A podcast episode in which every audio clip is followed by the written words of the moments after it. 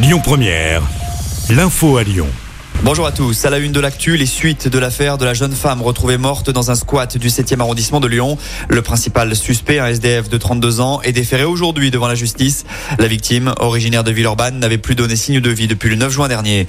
En parlant de justice, Damien Rieu fait face au juge cet après-midi à Lyon. Il est accusé de diffamation à l'encontre de Karim Benzema. L'ex-attaquant des Bleus avait porté plainte contre le militant d'extrême droite suite à la publication de deux tweets. Dans l'un d'eux, Damien Rieu faisait un lien entre le comportement du footballeur de Bron et celui des djihadistes. Le salon de massage chinois offrait des prestations sexuelles tarifées. Un important réseau de proxénétisme a été démantelé dans la région. L'enquête a débuté l'été dernier suite à une lettre anonyme envoyée à la police de Saint-Etienne expliquant que les gérants d'un salon livraient leurs employés à la prostitution. Les investigations ont permis de découvrir que d'autres enseignes à Saint-Chamond dans la Loire, mais aussi Lyon et Valence faisaient partie du réseau. Au total, 10 personnes ont été mises en examen vendredi dernier. Le personnel hospitalier est en grève aujourd'hui. Quatre des cinq principaux syndicats ont déposé un préavis afin de demander des hausses de salaire et de meilleures conditions de travail.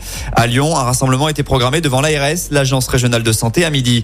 Eux aussi veulent mieux vivre de leur emploi. Les salariés d'IKEA Lyon sont en grève ce mardi suite à un mouvement national initié par l'intersyndicale. Cette dernière dénonce les propositions de la direction d'IKEA France lors des récentes NAO, les négociations annuelles obligatoires, notamment la suppression de la paye de la journée de solidarité, mais aussi une trop faible revalorisation des salaires vis-à-vis de l'inflation.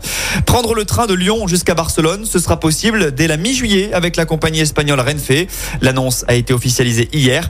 Il faudra compter environ 5 heures de TGV pour rejoindre la capitale du Rhône et celle de la Catalogne. Les billets vont être mis en vente dès demain et le prix débute à partir de 29 euros. Et puis enfin, en foot, la France continue son carton plein. Victoire 1 à 0 des Bleus hier soir face à la Grèce. Kylian Mbappé est l'unique buteur d'un petit match. L'équipe de France, avec ce succès, se rapproche de l'Euro 2024. Écoutez votre radio Lyon Première en direct sur l'application Lyon Première, lyonpremière.fr et bien sûr à Lyon sur 90.2 FM et en DAB+. Lyon Première